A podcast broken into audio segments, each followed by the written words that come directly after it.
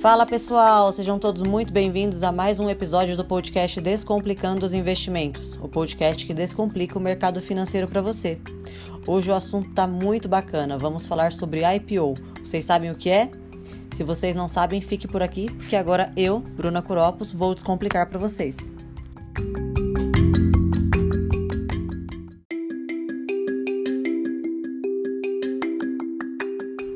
IPO, no bom e velho português, significa oferta pública inicial.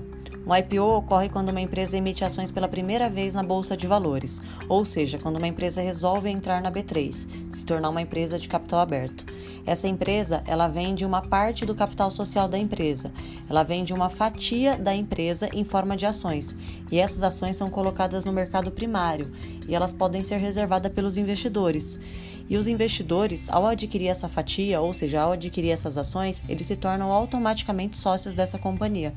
Aqui no Brasil, geralmente as ofertas públicas iniciais, elas giram em, em, torno de centenas de milhões de reais, porque geralmente quem abre a IPO são empresas que já estão mais maduras, já têm um certo tempo de negócio aqui no nosso país.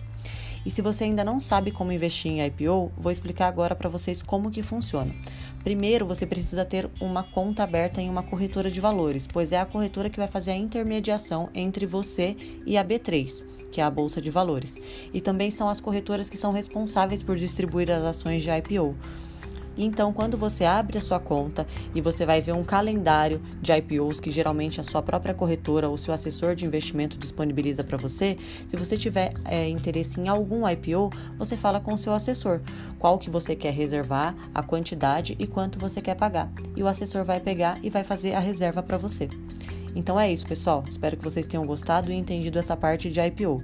Não esqueçam de seguir esse podcast aqui na plataforma e me seguir no Instagram também, Brucuropos, onde eu posto conteúdos diariamente sobre o mercado financeiro.